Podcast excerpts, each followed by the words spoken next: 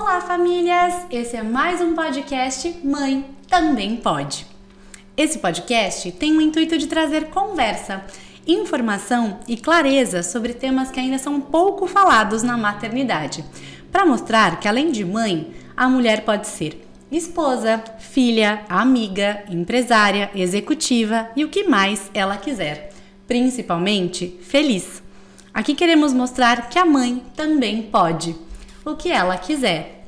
E hoje a gente vai falar de um tema muito interessante, muito relacionado com o meu momento atual de vida. Hoje eu tenho a honra de receber a doutora Ludmila Bercari, que é especialista em fertilização in vitro e reprodução humana. Ela é mestre em ginecologia e obstetrícia, com mais de 13 anos de experiência e já ajudou mais de mil mulheres a realizar o sonho da maternidade, além de ser mamãe da Sophie e da Chloe.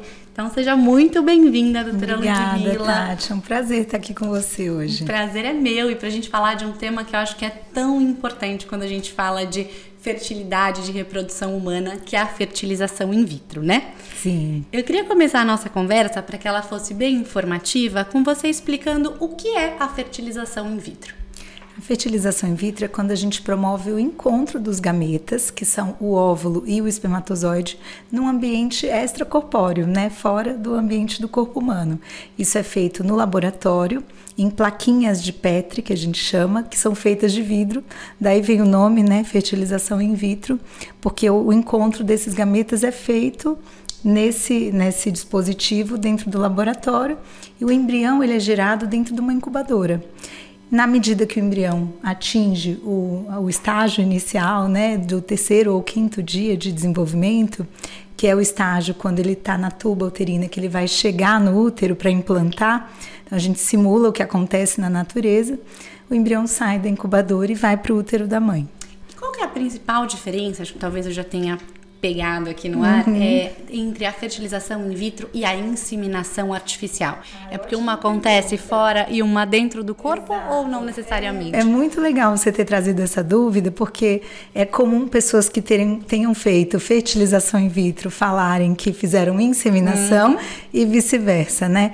Então, para ficar claro para quem está escutando a gente hoje aqui no podcast, a inseminação intrauterina, eu explico para os casais que inseminar é colocar o sêmen sêmen dentro do útero, né? De uma forma bem simples. A gente faz um preparo seminal, faz um controle do momento exato que a mulher vai ovular e naquele dia, naquela hora exata da ovulação, a gente capacita o sêmen, né? Faz uma centrifugação, seleciona os melhores espermatozoides que têm mais motilidade e vai inseminar eles com um catéterzinho dentro do útero da mulher. Mas toda a fecundação, o encontro desses gametas, né, do óvulo e do espermatozoide, vão acontecer dentro do organismo da mulher na inseminação, lá na tuba uterina, que é o nosso órgão vital. Eu brinco que é a nossa incubadora natural, porque é dentro da tuba que acontece esse encontro e é dentro da tuba que acontecem os cinco dias de desenvolvimento embrionário inicial. Por isso que ela é a nossa incubadora.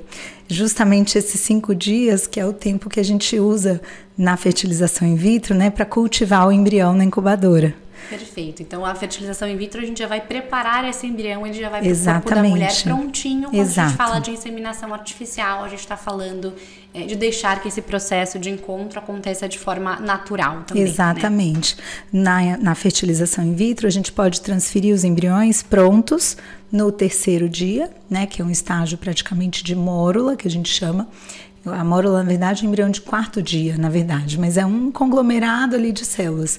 Ou a gente pode transferir o embrião no quinto dia, que é o estágio de blastocisto, que é quando ele já tem mais de 100 células, já é uma estrutura mais autônoma, né, e que já está apta para implantar no útero. E existe uma maior, uma maior taxa de sucesso quando a gente respeita o momento dessa implantação sim. de acordo com o ciclo natural da mulher? Sim, o momento existe.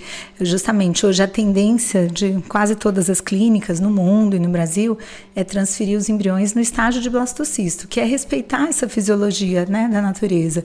Transferir o embrião para o útero no estágio que ele estaria chegando no útero se a gestação fosse espontânea. A ideia na FIV é mimetizar, simular tudo o que acontece naturalmente de uma maneira assistida, né? De uma maneira não não estranhe, não rejeite, né? Já respeitando esse fluxo que é natural. E para aumentar as taxas de sucesso, inclusive, né? Hoje, no último congresso brasileiro que aconteceu semana passada em Aracaju, eu estava lá participando, levando meus trabalhos científicos e falou-se muito sobre isso, sobre transferir os embriões para o útero da mulher num ciclo natural, ou seja, utilizando a própria ovulação, muitas vezes sem uso de hormônios exógenos externos, né, para sincronizar o tempo da ovulação com esse tempo do desenvolvimento embrionário. Muito legal. Então é uma tendência. E a gente pode falar que existe um tempo depois de tentar engravidar natural que a mãe pode procurar a FIV? Existe essa recomendação?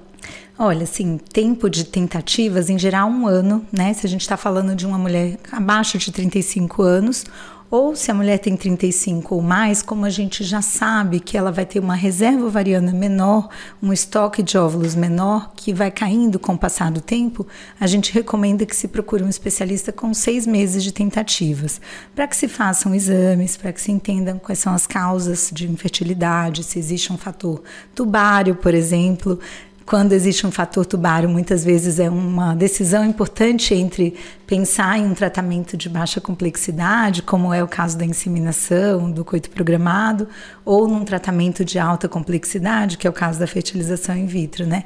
Então é fundamental conhecer o status tubário, né, da se a tuba é pérvia, se as tubas são ambas pérvias, se tem alguma aderência, alguma obstrução.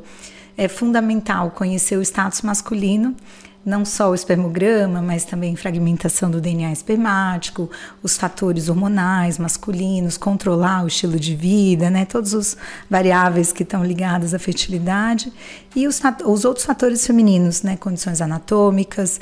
A gente já falou um pouquinho das tubas, mas também existem outras condições anatômicas que a gente pode precisar investigar como endometriose, miomatose, enfim, tem que fazer uma avaliação completa desse casal para entender se existe uma urgência reprodutiva maior, se existe uma indicação real de fertilização in vitro, ou se é um casal que possa passar, por exemplo, por um período maior de tentativas naturalmente ou por um tratamento de baixa complexidade. Estou entendendo que eu já tenho super potencial para ser sua paciente. eu já estou chegando é. quase agora há dois anos investigando, tentando engravidar. Uhum. Depois de muitos exames, a gente descobriu recentemente, depois de uma videoesteroscopia, é, que tinha uma endometrite, que poderia ser um candidato, mas a uhum. nossa decisão é de chegando ali aos dois anos, começar de fato a pensar é, num tratamento. Né? É, então, esse número é bem importante, viu? Porque assim, a, até o primeiro ano, em torno de 80 a 85% dos casais vão engravidar os 15% ou 20% que sobraram ali nessa estatística é, são as pessoas que merecem uma investigação para infertilidade. É o caso de vocês, né? Pelo que você está me contando. É, desses 20%, num segundo ano, uma parcela pequena vai conseguir. Não é um número tão expressivo quanto ah, o do primeiro ano. E essa estatística ela vai caindo com o passar dos anos. Ou seja, quanto maior o tempo de infertilidade, menor a probabilidade dessa gestação acontecer naturalmente.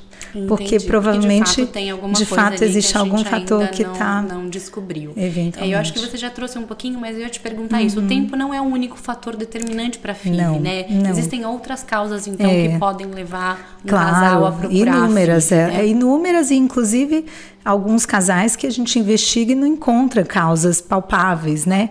Que são aqueles casos de infertilidade sem causa aparente. Cada vez corresponde a uma parcela menor de, dos casais inférteis, porque a gente tem métodos diagnósticos cada vez melhores, né? A própria histerosalpingografia, que é o exame que avalia a patência tubária, a permeabilidade tubária, evoluiu com o passar dos anos, né? Antigamente ele era um exame quase arcaico, as pacientes tinham pavor de fazer esse exame. É porque era um exame dolorido, né? Era um é, exame. Não foi tão ruim assim. Um eu, tava, eu tava com maior medo é, do que de é, fato. A fama dele na, é, é péssima exato, na internet, é um né? Mas... chatinho, é verdade, mas é, foi super rápido também. Tem um desconforto que é. é Inerente, okay. né? Uhum. Mas que é suportável. Mas a técnica dele evoluiu com o passar dos anos. Por isso que vem cada vez mais a gente tem respostas e tem menos casais com infertilidade sem causa aparente, né? E quando a gente vai pensar numa FIV, quais são os fatores é, de saúde desse casal que são avaliados? Olha, idealmente a gente deve abordar o casal como um todo, de uma forma bem abrangente, bem, eu brinco até holística, né? Não só do ponto de vista médico, mas também ter um olhar para aquele casal do ponto de vista emocional, dar um suporte, porque é um tratamento que pode ser disruptivo para alguns casais. Então é importante que a gente tenha esse apoio psicológico também, que a gente tenha uma visão global do casal, né? É, sempre pensando assim em melhorar as condições de saúde, melhorar a dieta, melhorar a suplementação, melhorar os hábitos de vida desse casal, como hábitos de sono, que hoje a gente sabe que o sono reparador é fundamental para a secreção de alguns hormônios, como o GH, melatonina, que tem um papel importante no ciclo ovulatório, né? Então, ter essa visão global, não só pesquisar as causas de infertilidade, entender o que, que aquele casal pode fazer em termos de promoção de saúde, né? Qual o papel de cada um ali para melhoria das condições de vida, não só para pensar no tratamento em si da fertilidade, mas para a gravidez saudável como um todo, né? né? Eu falo, é um bom momento para a gente rever nossos hábitos, Sim, né? Começar a praticar um exercício, se alimentar melhor. Eu falo até porque depois nessa família vai vir uma criança, Sim, vai ter um é bebê é que é 100% o espelho dos pais, né? E que precisa estar tá inserido numa família com bons hábitos. eu acho hábitos. que é muito legal você trazer essa questão emocional, porque eu posso também falar um pouquinho pela minha experiência. Uhum. A FIV ela acaba sendo um recurso quase que a luz no fim do túnel, Exato, sabe? A gente eu percebo vê um isso. pouco disso. Esse é. é. um pouco do meu sentimento. Então, assim, Sim. fica tranquila que se não der certo natural, uhum. você tem alguma coisa ali pra se agarrar, né? Assim, uma luzinha ali no fim do túnel.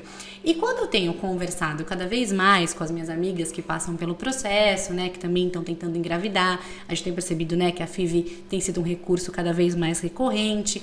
A FIV, ela é o segundo capítulo do livro, né? Uhum. É, tá longe de ser o ponto final ali, né? Tem uma reticências porque ela é uma jornada própria, né?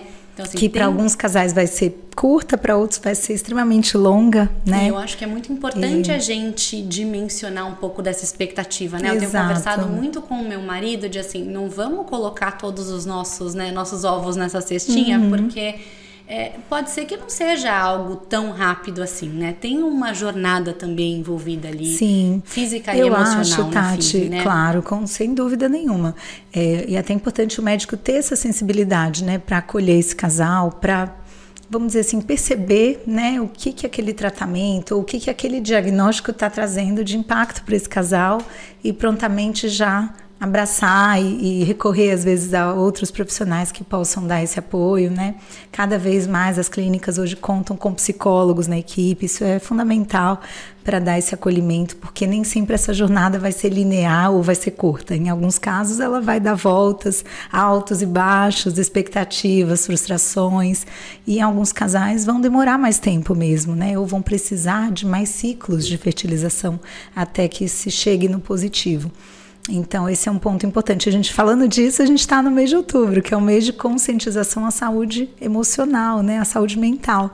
Na verdade, acho que a FIV e a saúde mental têm que andar de mãos dadas. Sim, sem dúvida. Né? E acho que falando um pouquinho também sobre um ponto que você mencionou, da FIV ser a luz no fim do túnel, ou a última carta na manga, né? Que os casais têm, que os médicos acabam é, recomendando, eu vejo como o profissional que está desse outro lado de cada ponta, a gente vê muitas vezes os casais vindo tarde procurar um especialista, né? Numa situação que às vezes a reserva ovariana já é muito baixa, às vezes que as taxas de sucesso já estão mais baixas por conta da idade mais avançada, dessa reserva mais baixa.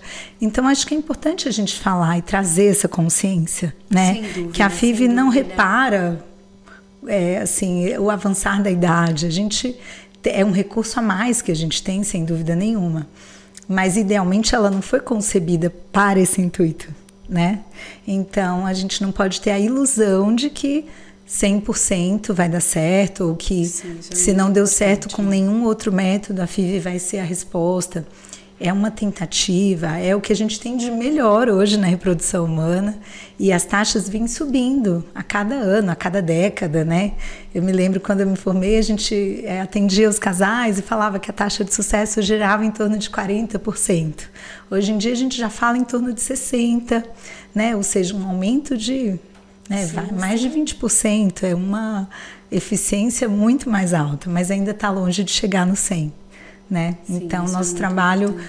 para conscientizar é que é, a mulher tenha essa, é, essa informação né, de que a reserva ovariana dela é limitada e ela é finita com a idade ela não vai se renovando com o tempo, diferente da produção espermática. Né? Que o homem não sofra com o passar da idade. A fertilidade masculina também cai ao redor é da quinta década de vida, né? né? É Por volta dos 45. Tardia, né?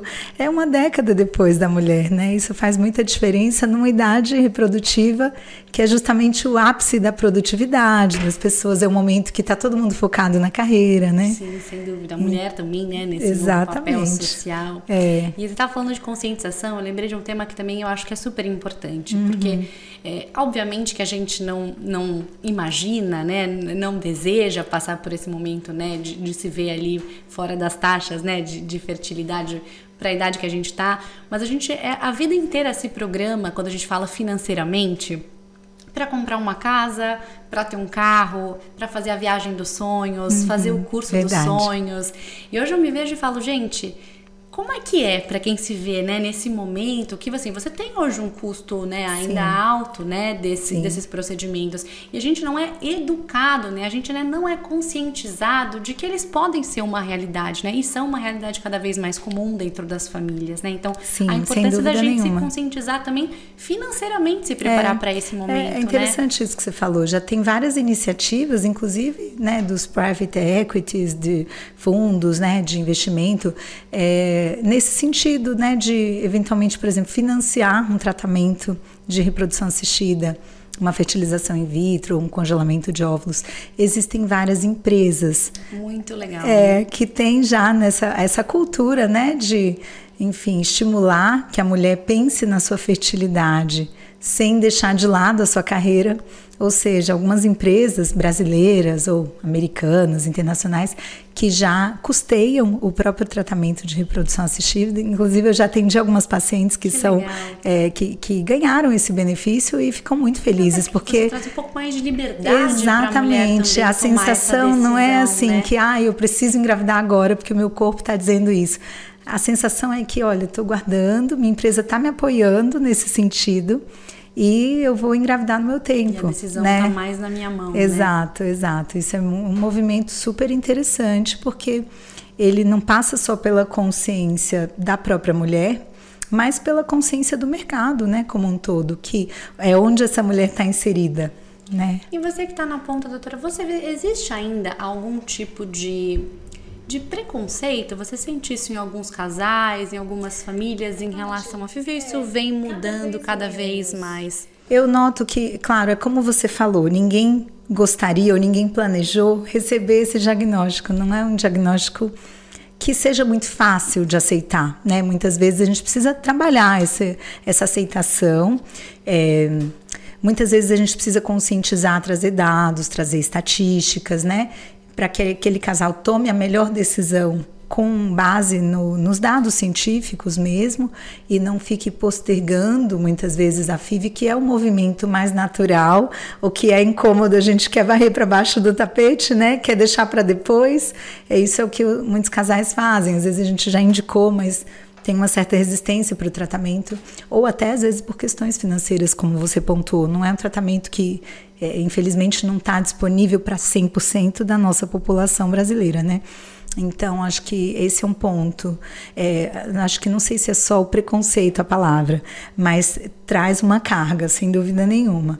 E ainda na nossa sociedade, que é uma sociedade né, cristã, né? É, Ainda tem alguns com muita influência de... cristã, sim. né? Não 100%, mas uma boa parte da população. Ainda eu vejo algumas pacientes que têm indicação de FIV e que não aceitam o tratamento porque tem essa, essa é, resistência. resistência do ponto de vista religioso, que a gente sabe que é um fator que prepondera, né? Assim claro, como não tem claro. um apoio da igreja ou de alguns, né, algumas instituições para contracepção, também não existe uma, sim, sim. um apoio para a fertilidade nesse sentido. Sim, não, eu acho que entre mim e meu marido é um assunto super superado, a gente bem resolvido, né? É extremamente grata por saber que hoje existem né, métodos que nos possibilitem, caso não seja possível isso de claro. uma forma natural. Né? E então... acho que deveria ser assim para todo mundo. É claro que a gente respeita, né, claro, a, claro. a, crença, é, a visão de cada pessoa, mas eu brinco assim, eu também tenho as minhas crenças, né? Mas acho que se a medicina evoluiu até esse ponto Sem e se a gente tem essa, essa é, potência hoje, né? Essa possibilidade, na verdade, de fazer esse tipo de tratamento é porque a gente está é, tá aqui para ajudar, né? Na medicina avançou nesse ponto justamente para isso. Com certeza. E a gente pode falar um pouquinho de como é que é o processo da FIV? Tem um passo a passo? Porque eu acho que isso é uma coisa que muita gente tem dúvida, né? Eu mesma, apesar de tanta informação, ainda não tenho claro quais são as etapas, da, da FIV. O tratamento sempre vai começar na menstruação, que é o início do ciclo ovulatório, o início do ciclo menstrual, e quando a gente, de fato, tem o primeiro dia de sangramento. Nesse momento, a paciente já precisa agendar uma ida na clínica que vai fazer um ultrassom e vai começar uma série de injeções para estimular a ovulação. Essas injeções geralmente são diárias, né? São feitas aqui na região do abdômen, da barriga inferior ao, ao umbigo. É, e essas injeções servem para estimular o ovário a produzir mais folículos. Uhum. O folículo é a estrutura onde a gente armazena cada óvulo. Então, cada folículo tem um óvulo em potencial. Normalmente a gente elimina só um por mês e a gente faz vários folículos trabalharem de uma única vez. É Exatamente. É a ideia dessas injeções é recrutar o máximo de folículos possível porque a gente já sabe que se a gente consegue uma resposta entre 15 a 20 folículos, né, 15 a 20 óvulos, a gente vai ter uma taxa alta, né, uma taxa máxima de gravidez, como a gente fala assim, uma taxa cumulativa, uhum. que é aquele ciclo vai gerar vários embriões que a gente pode ter algumas tentativas de transferência até obter a gestação. Quando a gente fala, por exemplo, de uma tentativa, dependendo, claro, de várias variáveis, mas falando a grosso modo, a gente está falando em torno de 50% a 60% de gestação. Se a gente está falando de três tentativas cumulativas, com aqueles embriões que vieram do mesmo ciclo, se a gente teve essa resposta mais alta, né? A gente vai estar tá falando de uma taxa que vai beirar até os 90% desses três ciclos cumulativos de transferência. Entendi. A gente está falando de duas etapas distintas. Exato. Posso ter um processo de estimulação de óvulos e de aspiração único e diversas implantações Exato. se forem é. necessárias. É. Exato. Então a primeira etapa é a estimulação para obter o máximo de óvulos, o máximo de folículos. A segunda etapa, é, a segunda etapa é a fertilização desses óvulos onde a gente vai fazer esse encontro né, do espermatozoide. Cada óvulo vai receber um espermatozoide num procedimento que a gente chama de ICSI, que é uma injeção intracitoplasmática de espermatozoide. Ou seja, com uma agulhinha a gente perfura a membraninha do óvulo e injeta um espermatozoide lá dentro. Isso a gente já fez uma avaliação dos óvulos que e dos espermatozoides. qualidade e do espermatozoide Exato. também. E aí a gente vai deixar esses pré-embriões em cultivo os cinco dias que eu comentei lá no início da nossa conversa que é o tempo para ele chegar no estágio de blastocisto. Então, essa seria a terceira etapa do processo, que é o cultivo embrionário. Então, primeiro a gente falou na estimulação ovariana, segundo é a fertilização, que é o encontro dos dois gametas, terceiro é o cultivo desse embrião. No final desse cultivo, tanto o embrião pode ir direto para o útero, que a gente chama de transferência embrionária a fresco, no mesmo ciclo da estimulação ovariana, quanto a gente pode congelar esses embriões por várias razões, né? Ou porque não deu para transferir a fresco, porque o endométrio não estava favorável, de repente que é a cavidade uterina, ou porque de repente essa paciente teve um hiperestímulo e não pode receber os embriões por um risco de excesso de hormônios, né, de produção hormonal, ou porque a gente vai fazer uma biópsia embrionária, que é uma outra causa de congelamento para análises cromossômicas, né, alguns estudos genéticos. Ou seja, ou a gente vai transferir naquele ciclo ou a gente vai congelar e vai transferir num ciclo subsequente, num ciclo posterior. E aí essa etapa do, da transferência envolve também um preparo, né? uma indução de hormônios, mas não tão intensa quanto aquela da primeira etapa, que é a indução da ovulação. Normalmente, a transferência a gente pode fazer ou um ciclo natural com a própria ovulação da paciente, a gente sincroniza. Isso é uma, tem sido uma tendência né? nas grandes clínicas. Para respeitar mesmo o ciclo do Exatamente. corpo, né? Para trabalhar com níveis hormonais mais fisiológicos, uma vez que a gente já conseguiu fazer esse banco de embriões, né? É, ou a gente pode usar um ciclo artificial, que é um ciclo onde a gente usa hormônios por via oral ou por via transdérmica na pele, para preparar o corpo o útero, né, para receber esses embriões. E tem alguma etapa que você acredita que é a mais desgastante desse processo da FIV? Sem dúvida nenhuma é a etapa das injeções, do estímulo ovariano. Porque é quando a gente está falando em níveis hormonais mais elevados do que o fisiológico, eu brinco até que eu acho que é um certo mito, as pessoas vêm com muito medo do que vai acontecer nessa indução da ovulação e 80% das pacientes não sente praticamente nada. Ah, porque a gente fica com esse receio Exato. Né, de como é que esse hormônio vai responder. É, é acho que mood, esses 20% que são as, vamos dizer, escolhidas para ter efeitos colaterais são mais barulhentas do que os 80% tá. que não sentiram nada, ou praticamente entendi, nada. Entendi. Eu, pessoalmente, fiz fertilização da minha filha também. E foi um quadro até meio dramático. Eu tive hiperestímulo. A gente brinca que é o CRM positivo. Tudo acontece com os médicos, né? Mas é, eu tive muitos folículos, muitos óvulos, porque eu tenho justamente ovários policísticos. Então, tive uma resposta excessiva, além do, do necessário, eu diria. Até não precisava de tanto. É, e aí isso trouxe algumas consequências, né? De acúmulo de líquido. É, é uma complicação do tratamento quando a gente tem hiperestímulo ovariano. Nem por isso eu achei que foi tão desgastante assim. Talvez por já ser da área, por já ter todas as informações, entender já de antemão o que me esperava, né? Já sabia tudo. Isso facilita a nossa percepção do que está acontecendo, acho que tranquiliza, né? Mas eu costumo falar isso para as pacientes. A grande maioria não vai ter grandes efeitos colaterais. O que a gente vai sentir são sintomas cíclicos do próprio ciclo ovulatório mesmo, um pouquinho de TPM eventualmente, né? Quem tem uma tendência para enxaqueca, o hormônio certamente pode ser um gatilho para piora das crises uhum. durante esse estímulo. Mas isso acaba sendo muito particular, individual, né? né? Claro. Então acho que assim, podemos dizer que não tem nenhuma fase mais dolorida, é um processo É, a, a coleta em si, ela pode ser dolorida, a gente usa uma agulhinha na ponta do ultrassom transvaginal então, por isso a gente faz sob sedação, ah, né? Então você tá no dia então. da coleta dos óvulos é um dia que a gente orienta a repouso, é um dia que a paciente vai ser sedada, uma sedação simples, né? Que vai durar meia hora mais ou menos mas é um dia que dá um pouco mais de desconforto, né? De cólica, um pouquinho de incômodo abdominal. Sim, sim. Você já trouxe aqui um pouquinho das taxas de sucesso. Eu acho que é importante uhum. a gente reforçar que isso é muito particular também, é. né? Que cada caso é um caso em relação a histórico, né? De saúde. Mas às vezes tem algumas condições que a gente uhum. pode falar que a chance de sucesso ela é maior.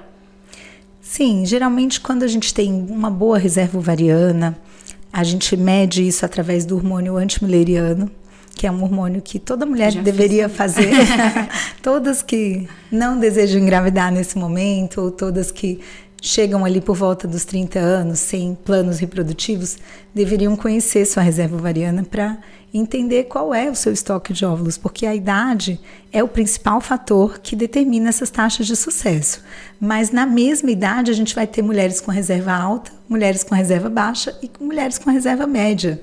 Então, para a gente situar e poder entender qual é a perspectiva daquele casal, a gente precisa conhecer a reserva a reserva, a idade e as condições de saúde, né? Se existe alguma patologia prévia ou alguma patologia na família.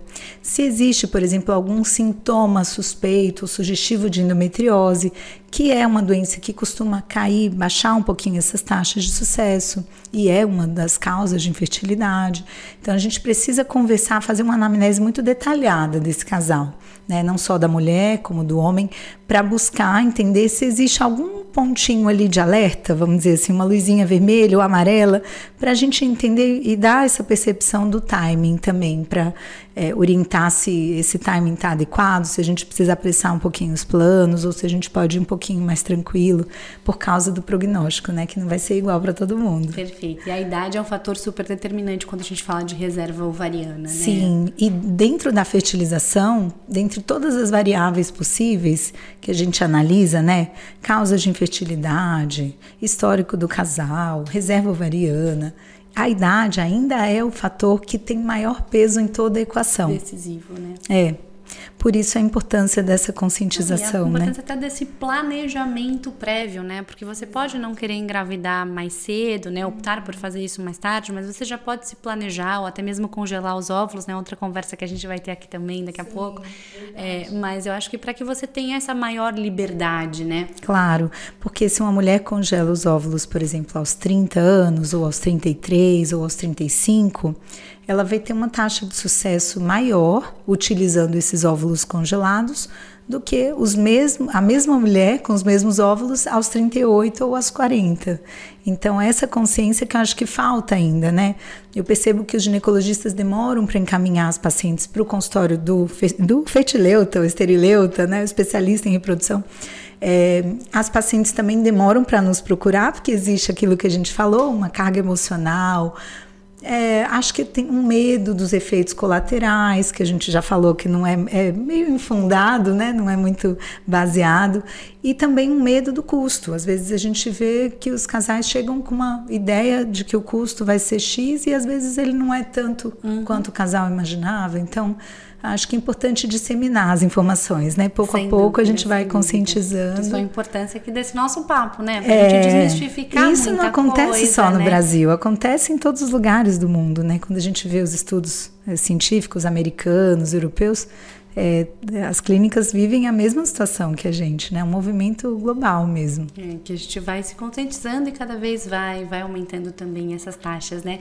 Eu queria falar um pouquinho também, que eu acho que é uma outra dúvida bem comum, sobre as biópsias do embrião. Uhum. A gente faz a biópsia em todos os embriões ou não necessariamente? Em que casos que ela acontece? E se a gente pode falar em prós e contras uhum. de fazer esse procedimento? Sim, é super legal trazer esse tema, né? Porque é, hoje é um recurso que a gente tem que vai se aplicar em algumas situações, por exemplo, mulheres que têm uma idade mais avançada. A gente fala em ponto de corte, assim, dos estudos, de 38 a 40. São faixas etárias que podem se beneficiar, né? Uh, 38 mais ou 40 mais podem ser faixas Os etárias. Os de síndrome já são muito mais altos. Exato, faixas, então né? são faixas que podem ter um benefício maior da biópsia, essa é uma das principais indicações. Outras indicações são quando a gente tem uma falha de implantação, ou seja, um casal que já fez duas ou três implantações com embriões com potencial de implantar e que não deu certo por alguma razão. Então, entende-se que aí a biópsia vai ter um papel na seleção desses embriões, né? Uma, uma forma de tentar selecionar melhor os embriões nessas situações. Aí existem outras causas, por exemplo, de biópsia, para excluir uma doença genética daquela família.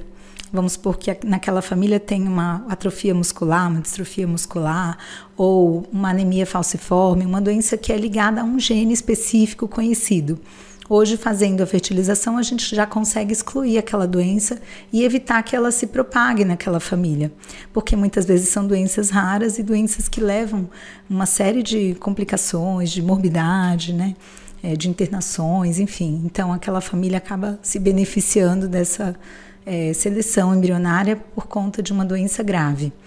Então, isso a gente chama de PGTM, que é a, o PGT é o Pré-Gestacional Diagnosis, uma sigla em inglês, né? Que é para falar de exclusão de doenças monogênicas, o M.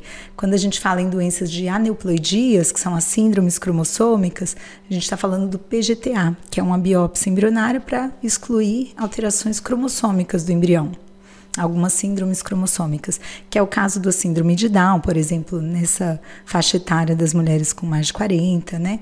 Ou algumas outras síndromes que são até incompatíveis com a vida. É, eu tenho uma amiga que recentemente passou por esse processo, ela fez todo o processo de FIV, trabalha numa empresa é, que tem esse benefício, passou por todo o processo e a gente tem trocado muita figurinha, né, por as duas serem tentantes. E ela me contou um pouco do caso dela. Ela falou, Tati, eu consegui é, aspirar muitos óvulos, acho que eram assim, 18. Então ela que falou. bom, respondeu é, super é, bem. Congelei 8 e fica, acho que é o contrário, congelei 10 e fiquei com 8 pra gente é, fazer os embriões. Né? Fertilizei, optei né, por congelar quatro já fertilizados e vamos utilizar os quatro. Quando ela foi para biópsia, ela descobriu que somente um estava é, 100% dentro dos padrões, né? E aí ela até ficou com essa dúvida, né? Porque se ela optasse, né, por descongelar aqueles quatro que já estavam, ou ela usa ou ela perde, né? Então ela acabou também optando um pouquinho por segurar mais um pouquinho para definir a questão da implantação. Então é isso que a gente está falando, né? São, são muitas variáveis, né, que a gente tem no caminho. E uma vez descongelados, a gente passa a não poder usá-los mais, né? É, eles podem ser recongelados, né? Os embriões que já foram descongelados ah, e que por algum motivo não irão para o útero, podem ser recongelados. Não é o cenário ideal, né? Uhum. Porque não deixam de ser processos físicos para o embrião, né? A gente precisa usar um meio que a gente chama de crioprotetor para proteger o embrião, porque ele é, murcha, né? Numa linguagem mais leiga, assim, ele se. É, ele fica colapsado, né? A palavra é essa. E depois ele reexpande no descongelamento. Ele colapsa para ser congelado e reexpande quando ele é descongelado mas não é legal a gente fazer isso muitas vezes, isso pode prejudicar a qualidade embrionária. Então, o ideal é a gente já é, descongelar o número necessário que vai de fato transferir. Por exemplo, se o casal quer fazer uma transferência de um embrião único, a gente descongela um único embrião. Ou se ele foi biopsiado, aquele que é o euploide, né? Ou se ele não foi biopsiado, aquele que tem a melhor morfologia, o melhor aspecto morfológico. Então, esse embrião vai ser descongelado e transferido. Se durante o descongelamento, que a gente fica algumas horas monitorando esse embrião até o, o, horário do, da transferência, se a gente percebeu que ele não expandiu, não descongelou bem, a gente pode descongelar um segundo como um, um plano B e eventualmente transferir os dois, ou se aquele realmente não evoluiu, transferir só o que foi resgatado, né, o que foi descongelado na sequência. Mas acho que isso aí são situações bastante específicas, né, que cada casal vai junto com o seu médico ali definir aquele cenário, uma decisão Exato. compartilhada. Né? Exato, porque alguns casos não tem uma indicação a rigor de biópsia, mas para aquele casal pode ter alguma, algum benefício, né, dependendo do histórico, dependendo da jornada da fertilidade. Sim, sim, sim. E tem algum risco a biópsia para o embrião? Não deixa de ser um procedimento invasivo, né, Tati? Então, é, existe um potencial de dano é, uhum. quando é feita a retirada dessas células. Quando ele é feito por um bom profissional, que tem experiência, um bom embriologista, que tenha uma mão de biópsia, a gente fala assim, é, esse dano ele é minimizado. A chance de ter algum problema decorrente da biópsia é quase zero, mas nunca vai ser zero. Na medicina não existe sempre ou nunca. Por isso que, na minha visão, a gente tem que ter bom senso. Se a gente está atendendo um casal jovem que tem uma boa perspectiva, que a gente sabe que, por exemplo, aquele casal, a infertilidade é ligada a um fator tubário, que não tem nenhum fator variano, não tem nenhuma doença que pode prejudicar, não tem nenhum histórico na família, muitas vezes a gente não, não vai precisar fazer a biópsia. É algo que a gente chama de adds-on, né? Que a gente vai adicionando na FIV. A biópsia, o congelamento, né? Várias coisas que a gente vai somando que podem, em teoria, elas são seguras, né? São feitas rotineiramente por todas as clínicas, mas a gente tem que ter um critério, porque também vai encarecer o tratamento, vai trazer mais é, passos no tratamento que, se não forem necessários, não precisam ser feitos, né? E uma dúvida, é mais comum, se é que a gente pode falar assim, que os casais implantem dois embriões para terem maior chance de sucesso? Sim. Ou não é necessariamente, porque dá um friozinho na barriga ali de já é. virem dois de uma vez. A ideia é quando a gente transfere dois embriões, e isso o próprio CRM, né, na sua resolução do Conselho Federal de Medicina, ela respalda essa decisão de transferir dois embriões ou, em alguns casos, poderia até se optar por transferir três, né? Em casos de mulheres com idade mais avançada ou com, com uma qualidade embrionária é, insuficiente. É, por quê? Qual que é o raciocínio? Porque a gente sabe que eventualmente pode ter algum embrião que não vai implantar naquele grupo, né? Então, a ideia é transferir dois com a meta de que um vai implantar. É claro Entendi. que transferindo dois a gente vai aumentar um pouquinho o risco de gemelaridade, mas não é um incremento tão importante assim. A grande maioria dos casais que transfere dois embriões hum. vai ter implantação de um e o outro não outro vai evoluir. desmistificando é. aqui agora. É. E doutora, existe alguma diferença no cuidado da gestação natural e da gestação de FIV? Sim. Esse acompanhamento da evolução é, da gestação. É bem importante essa pergunta, né? É um pouco no sentido do que a gente falou ali sobre o preparo do endométrio para receber esses embriões. O que, que a gente sabe? Por que, que a gente está migrando do ciclo artificial para o ciclo natural na hora de receber os embriões que já foram previamente congelados? A gente sabe que no ciclo natural a gente produz o corpo lúteo. E o corpo lúteo ele é fundamental para a implantação é, do embrião e para também a boa função da placenta durante as primeiras semanas de gestação.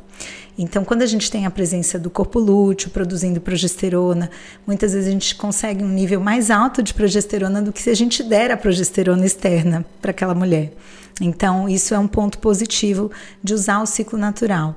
Outro ponto positivo é diminuir o risco de algumas complicações obstétricas que a gente pode ter na FIV.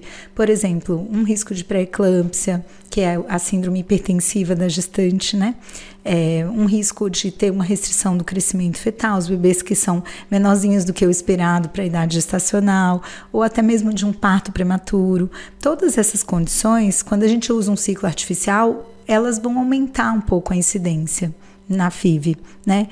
Mas com esse recurso de fazer congelar os embriões e transferir num ciclo natural, a gente acaba baixando esse risco de volta, entendeu? Então é um movimento que vem crescente, porque justamente a gente vem entendendo melhor dessa fisiologia e entendendo melhor quais repercussões obstétricas a gente vai ter, né? É, e a mulher já está 100% saudável para passar por esse processo, né? Eu brinco que a doutora Fernanda fala para mim, eu só vou te mandar para a doutora Ludmilla a hora que sua saúde estiver assim, ó, 100%, você estiver se alimentando bem, fazendo exercício, dormindo bem, os exames estiverem bonitinhos, suplementados. É uma consciência que reduz esse risco obstétrico, né? É, ter esses bons hábitos de vida, isso é maravilhoso. Agora, por outro lado, a gente vê que também esse movimento da gente fazer a FIV com idades mais avançadas traz esse risco né, de complicações obstétricas, de é, eventualmente ter uma hipertensão gestacional, pré-eclâmpsia ou diabetes gestacional. Então, costumam ser pré-natais de risco em boa parte dos casos. Claro que não 100%, né, mas é, a gente trabalha com esse público que tem uma chance de ter alguma coisinha a mais, ou pela idade, ou por alguma comorbidade, ou porque eventualmente pode ter trombofilia, que é uma condição que se relaciona em alguns casos com casais que têm, por exemplo, é, perdas gestacionais recorrentes, que é um dos públicos que procura fazer a FIV, né, como a gente falou naquele outro podcast, é, ou também casais que têm perdas, de, é, perdas não, falhas de implantação na FIV recorrentes, acaba tendo uma, uma correlação um pouco com trombofilia, que é uma das causas de falha, e é, não deixam de ser pessoas que vão ter já, pela trombofilia, um risco obstétrico mais alto. Entendeu? Então a gente tem esse olhar mais cauteloso. É um pré-natal que é tem que ser feito né? com mais cuidado, com alguém que tem experiência em lidar com esse público, com esses potenciais é, riscos né? e complicações que podem aparecer. E acho que a gente já falou aqui um pouquinho, né? É, muito em função dessa expectativa, uhum. né? Da, da, luzinha ali no final do túnel. Sim. É, mas o processo de tentante, você, você comentou que passou por ele também, ele é uma montanha russa de emoções, Totalmente. né? E eu acho que a gente estende ela também para esse processo da FIV. Então, de novo, eu acho super importante essa nossa conversa, porque ainda fala-se muito pouco sobre isso. É né? verdade. É, e eu tenho percebido, né, contando, dividindo um pouco da minha jornada, a gente conversa cada vez mais com as nossas clientes, que. É, você ter ali até um ano para engravidar é a regra, né? Uhum. Que não somos a exceção, né? Então, que de fato é um processo longo, um processo desgastante.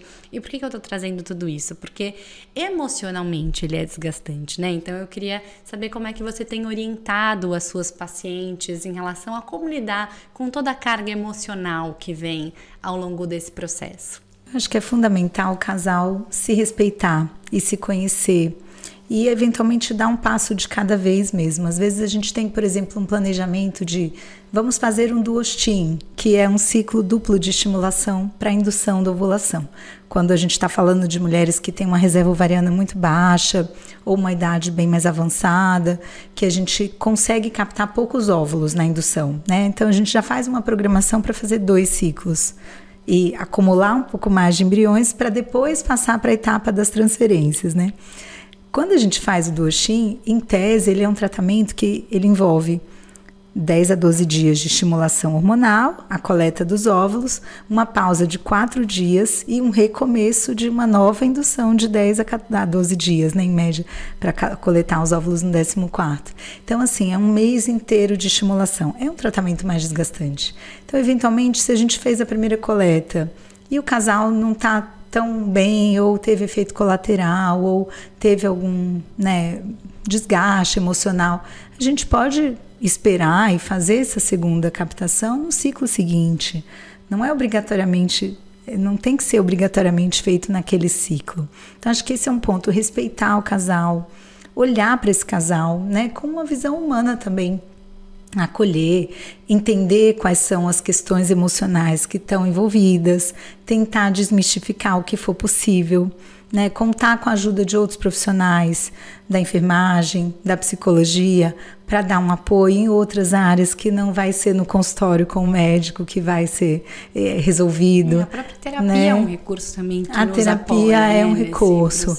E ter profissionais cada vez mais capacitados para lidar com esse assunto, porque às vezes eu tenho pacientes Empáticos, que já fazem né? terapia mas que o terapeuta desconhece o processo da fertilidade. Então a gente hoje tem nas clínicas, né? Na nossa clínica eu tenho uma psicóloga que ela em si também já foi paciente tentante, conhece toda a jornada. Que nada como quem passou, né, Exato. por essa jornada para entender um pouco o peso que ela tem. Né? Exato, e que tenha esse perfil, né? A gente fala muito isso, a medicina está mudando. Hoje os médicos têm essa consciência de que a empatia ela é importante para a adesão do paciente, para a continuação, dele, né? é para evitar o dropout, pacientes que não voltam mais porque o tratamento foi desgastante, casais que se separam no meio do processo. A gente não quer que isso aconteça, né? Um casal que nos procura para ter um filho, claro, claro. que é uma coisa tão sublime, né? Que é algo é, que sela aquele relacionamento, né? A última coisa que eles vão querer é se separar por conta de um divórcio, de uma, enfim, um desgaste que aconteceu ali naquele. É, mas a gente sabe que é uma decisão que é, eu falo, ela é disruptiva no sentido que ela vai aflorar ali se já existe alguma divergência prévia daquele casal, se já existe, de repente, um que quer muito ter filhos e outro que nem tanto, um que está mais engajado, outro que não sabe se, né? Às vezes são casais que não vão estar eh, tá juntos depois, porque o tratamento exige uma adesão dos uma dois, parceria, né? uma tá parceria totalmente. Ali de... É, exato. Então acho que a gente precisa olhar para o casal com esse olhar humano, né? E, é, tentar se colocar no lugar deles para ajudar da melhor forma possível. Sem dúvida, sem dúvida, é super importante. Doutora, para a gente fechar, na verdade eu queria que você falasse de um outro tema aqui que eu queria trazer um pouquinho da sua percepção, que é o nosso nome, né? O Mãe Também Pode. A gente quis muito trazer esse olhar de que a mãe, depois de mãe, pode tudo, né? Pode continuar ali é, olhando para todas as áreas da sua vida. Então, Sim. qual que é a sua leitura do nosso mãe também pode? O que, que a mãe também pode? Bom, eu sou mãe, né? eu sou suspeita para falar para as não mães ainda. É, mesmo para as mães que têm outras escolhas de vida, porque eu acho que no também pode cabe tudo, né? Cabe tudo. Cabe você ser mãe em tempo integral e que vai buscar todo, todos os dias as crianças na escola e que vai viver muito esse universo da maternidade. É, mas cabe também uma mãe como eu, que é profissional, que vai para os congressos, que viaja, que estuda, que faz mestrado, conciliando não, tudo isso. Faz com parto, né? Que não tem é, muito hora, verdade, né, para acontecer. Parto, FIV, né? É uma vida corrida. Eu acho que no meu caso, a, a, o segredo assim do sucesso é ter uma boa rede de apoio, né? Ter um parceiro que seja de fato um parceiro ou uma parceira, no caso das mulheres que têm parceiras, é, que apoie, que realmente esteja engajado nesse plano, que realmente queira, que deseje dar esse passo na vida, porque é uma decisão que muda muito vários aspectos da vida. É uma decisão que vem acompanhada de algumas renúncias e de algumas é, vantagens, algumas alegrias que a gente só vivencia na maternidade também. Então eu falo ser mãe é, é, é viver num sentimento dúbio muitas vezes, né? Porque a gente é, tem coisas incríveis e ao mesmo tempo tem que abrir mão de algumas coisas, mas que eu acho que com uma boa vontade, com uma boa rede de apoio e é, você desejando ter todos esses papéis, a mulher vai conseguir, a mulher pode tudo que ela quiser. Com certeza. Doutora Ludmila, muito obrigada pela sua presença Eu aqui que hoje. agradeço, Eu acho que a gente foi um conseguiu prazer. esclarecer muitas dúvidas em relação a esse tema da FIV, né? Que é cada vez mais presente no nosso dia a dia. Então, muito obrigada. Eu que Por agradeço, todas as foi um trocas, prazer. Por todas as informações. Foi um prazer, Tati. Esse foi mais um podcast Mãe Também Pode. E a gente se encontra na semana que vem. Tchau, tchau!